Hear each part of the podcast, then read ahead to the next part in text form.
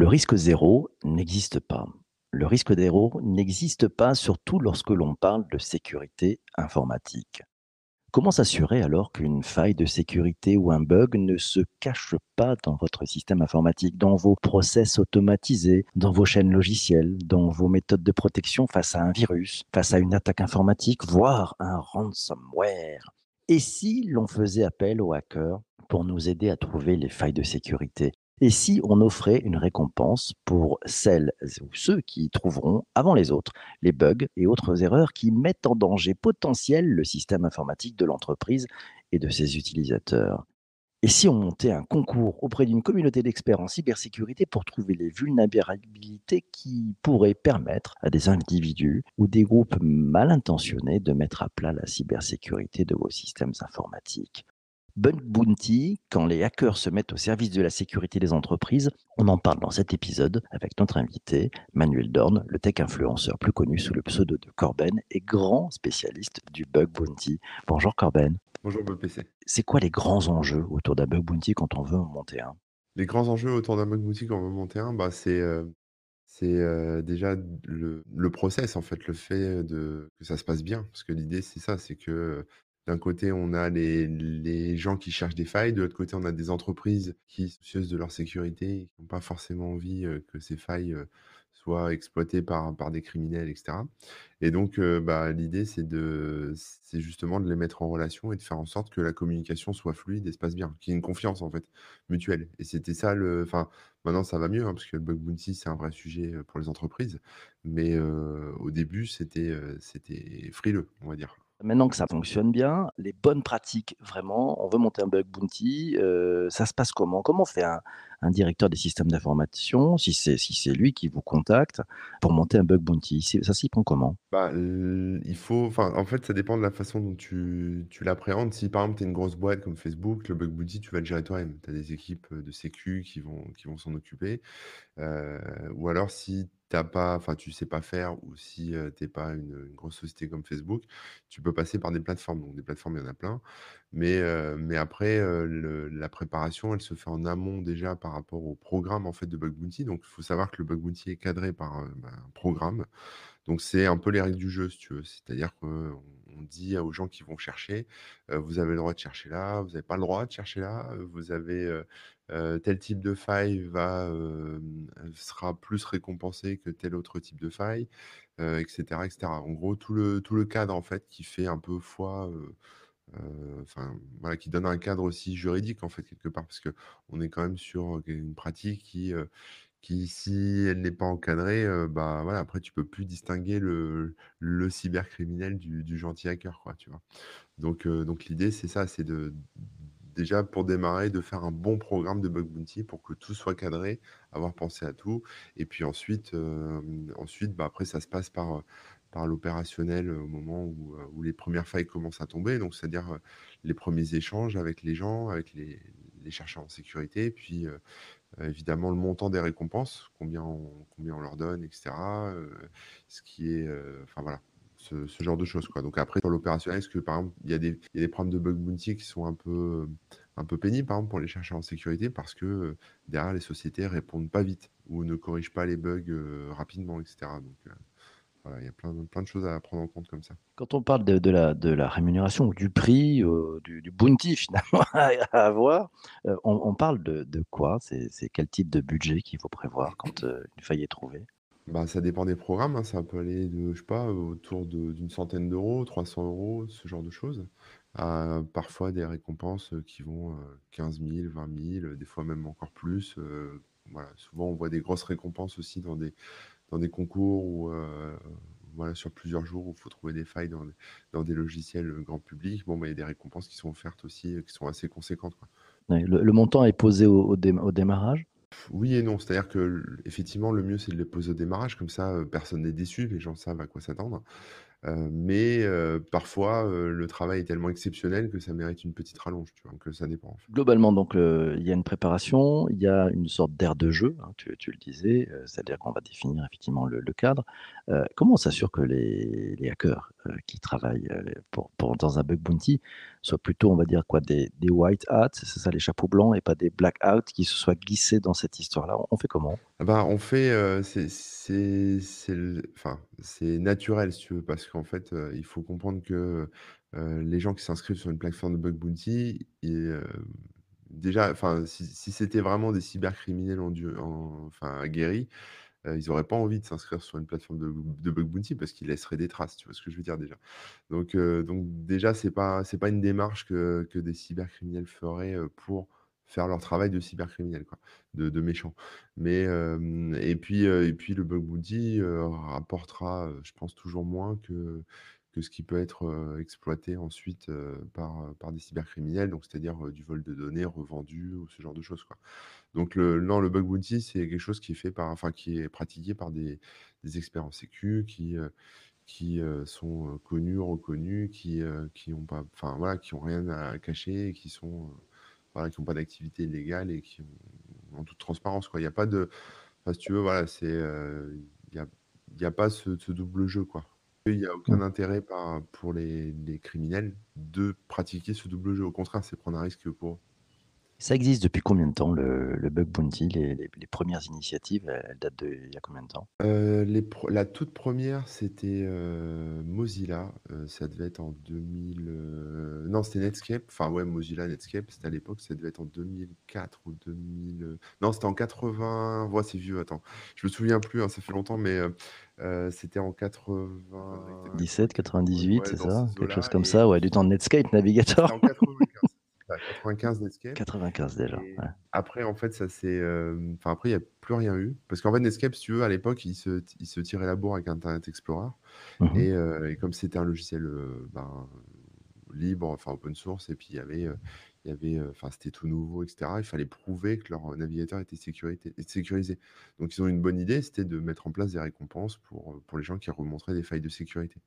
C'était vraiment axé sur les failles de sécu et puis après en 2004, donc il s'est passé un gros laps de temps sans rien et en 2004, heu, Mozilla, bah, du coup, pour, Firefox, a remis le couvert et et puis ensuite, ça a commencé à se démocratiser avec, notamment des concours. Il y a il y avait des des concours de bug bounty, qui étaient donc organisés par, par, bah, des boîtes, mais qui étaient pas les boîtes qui portaient les logiciels, en fait, si. C'était, des concours pour pour tester, je sais pas, la sécurité d'un Windows ou ce genre de choses et puis ensuite, bah, progressivement, c'est arrivé par les les startups et notamment les les GAFA, hein, qui ont qui ont commencé à se sécuriser comme ça, pour ensuite s'étendre à des boîtes plus traditionnelles, je sais pas, de la banque, du tourisme, et puis maintenant, c'est vraiment des enfin, maintenant le bug bounty, ça va même jusqu'à l'armée américaine, enfin, tu vois, ça va jusqu'au jusqu'à l'État, en fait, qui Mmh qui met en place aussi des bug bounty pour se sécuriser. Et les entreprises françaises, heu, s'y mettent, heu, tu vois ça décoller, heu, elles sont encore un peu, bon, elles le regardent un petit peu de loin ou au contraire, c'est pleinement ça fait partie pleinement des,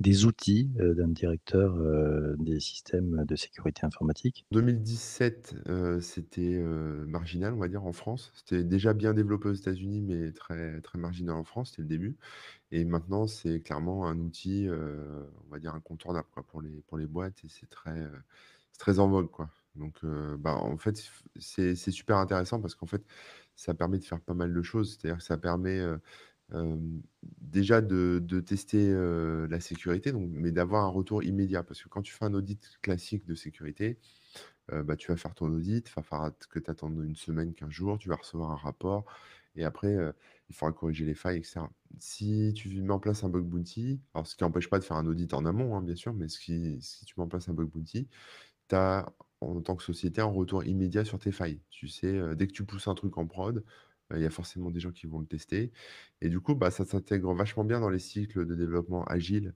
pour, pour les boîtes, en fait. Donc c'est, heu, c'est très, très fluide, en fait et c'est très rapide. Tu as tout de suite des retours. Donc c'est un bon un bon moyen d'avoir une sécurité, bah, en permanence, en fait. Une sécurité, bah, qui, se gère, sur le long cours, sur la vie du produit, de ton application.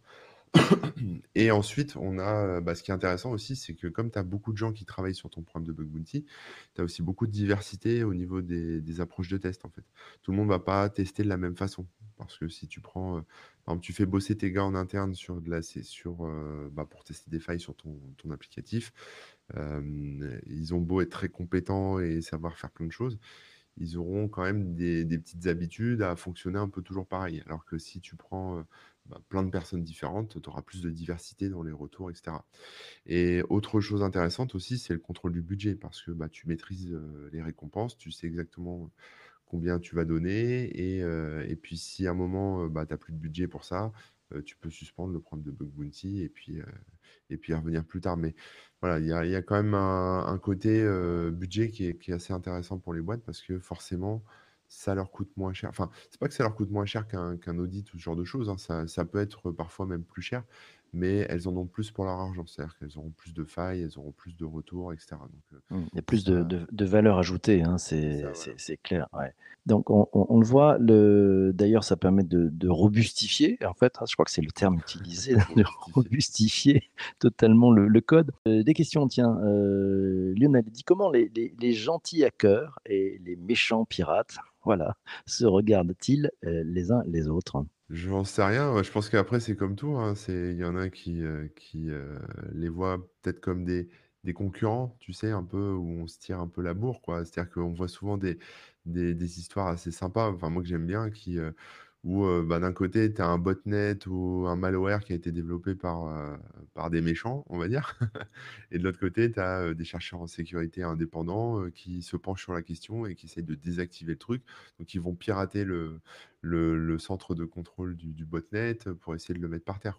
Donc il y a une y a y a parfois ce jeu un peu de de combat entre les gentils et les méchants qui est que moi je trouve assez intéressant. Mais sinon, heu, voilà, après sinon c'est enfin, ce qu'il faut comprendre, c'est que c'est 2 activités complètement séparées.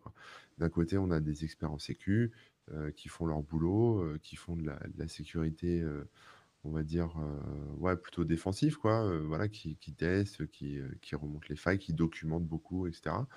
Et puis d'un autre côté, on a des des gens qui, qui qui enfin, qui aucun qui ne respectent aucun cadre et qui, heu, qui essayent de faire ça pour un maximum de profit. Donc, heu, c'est 2 mondes, on va dire, qui sont, heu, qui se touchent, hein, mais, mais qui, évoluent pas forcément ensemble. Des fois, ça se combat, mais. Tiens, Laura te demande, est-ce qu'on a déjà vu des méchants hackers devenir des white hats comme dans les séries américaines ou pas du tout? Oh bah si, tout le temps en fait, parce que quand quand quand tu débutes dans en cybersécu, souvent tu es jeune et heu et puis, bah, tu es tenté en fait de faire des conneries, c'est-à-dire d'aller, heu d'aller, heu, pirater, on va dire ça comme ça avec des gros guillemets, heu heu, tel site ou tel, heu, tel service, telle appli et cetera.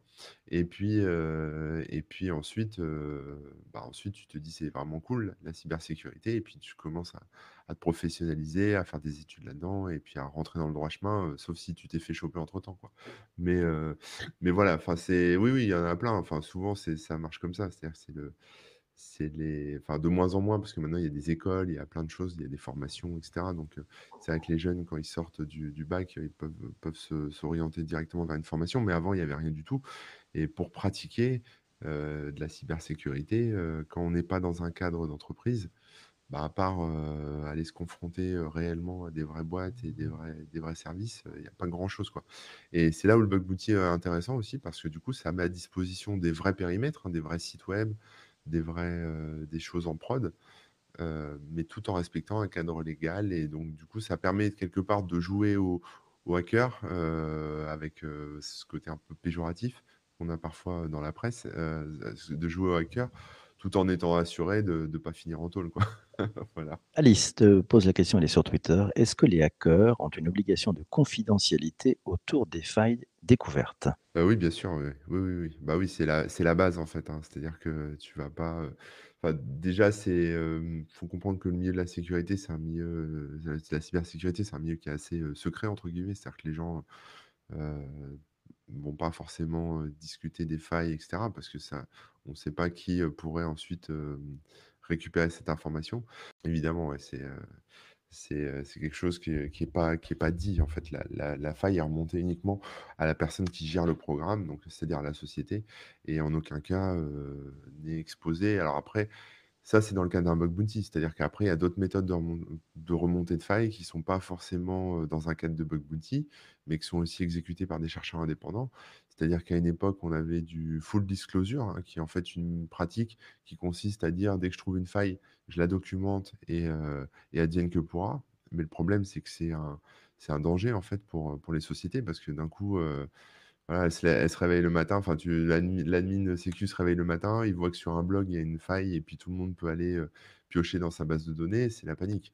Donc il y a eu, après des discussions et maintenant, enfin, une nouvelle méthode, ça a été le responsible disclosure, c'est-à-dire la divulgation responsable où en gros, c'était un peu moitié-moitié. C'est-à-dire que d'un côté, on prévient la société, on lui dit: «Voilà, j'ai trouvé une faille, je te laisse 3 mois pour la corriger et dans 3 mois, moi, je fais un article sur mon site». Parce qu'il faut comprendre aussi que les chercheurs en sécurité ont besoin de faire leur promotion, ont besoin de montrer leurs compétences et cetera. Donc parler des failles qu'ils découvrent, bah, c'est important pour eux parce que ça montre qu'ils savent faire des choses, ça permet de choper des clients, des contrats et cetera, donc c'est important.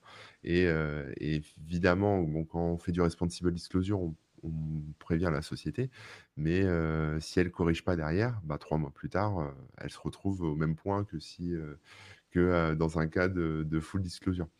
Et et le bug bounty, ça met quelque part un peu tout ça à plat puisque là, on est dans un cadre aussi de de divulgation, heu, alors pas responsable, mais plutôt coordonnée, où en fait tout le monde se met autour de la table et tout le monde, heu, travaille ensemble pour, heu, bah, corriger la faille et puis, déployer les patchs et cetera. Donc c'est un travail, on va dire, qui est plus main dans la main entre, bah, les chercheurs en sécu, les les gens qui remontent les failles, les sociétés et puis éventuellement même les clients en fait qui ont implémenté les solutions impactées.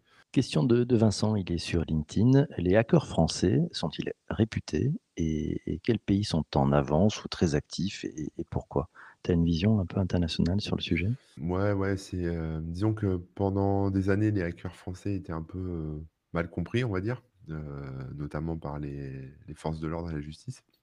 Maintenant, c'est, un peu moins le cas, évidemment les les gens enfin, les gens comprennent ce que c'est un chercheur en sécurité et la différence avec un cybercriminel. Heu, mais les hackers français, non, sont très, très bons, heu, très, très réputés, très, très bons. Les Américains sont très, très bons aussi.